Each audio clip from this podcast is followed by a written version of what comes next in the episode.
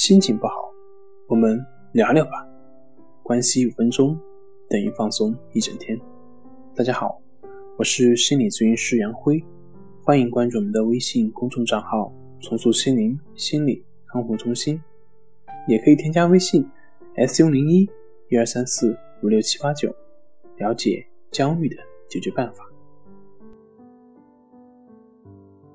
今天要分享的作品是。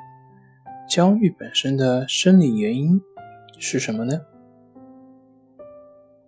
下面我们来说一说焦虑、恐慌的本身的生理原因。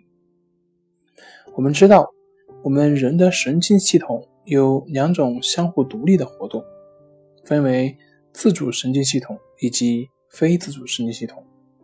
一方面呢，自主神经系统使你的肌肉运动，执行你直接的命令。另一方面，非自主神经系统它调控着自主神经系统之外的自动功能，比如你的心跳、呼吸以及消化。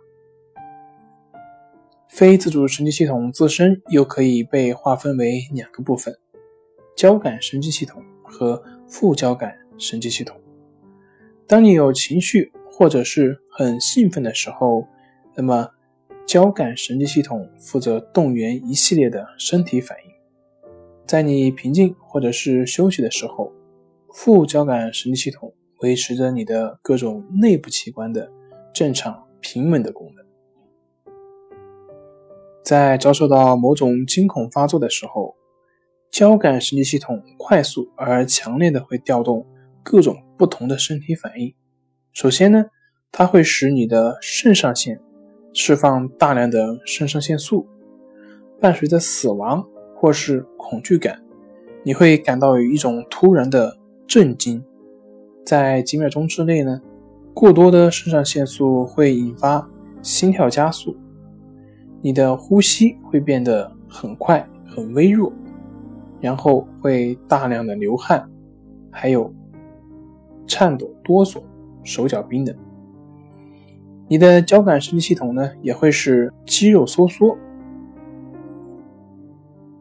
这很可能会使你的胸口或者是喉咙发闷，并会有一种要死亡的恐惧。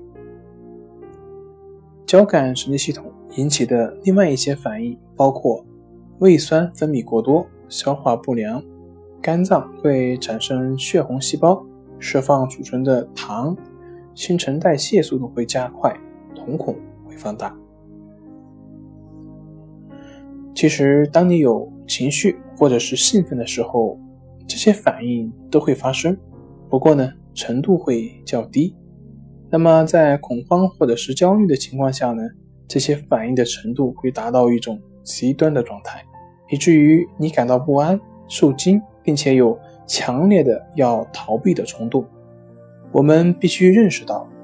恐慌时释放的肾上腺素将在几分钟内被肝脏和肾脏重新吸收。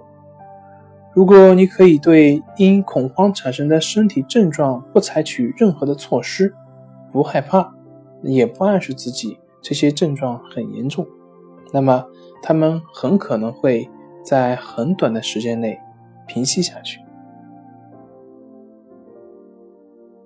好了。今天就分享到这里，咱们下回继续。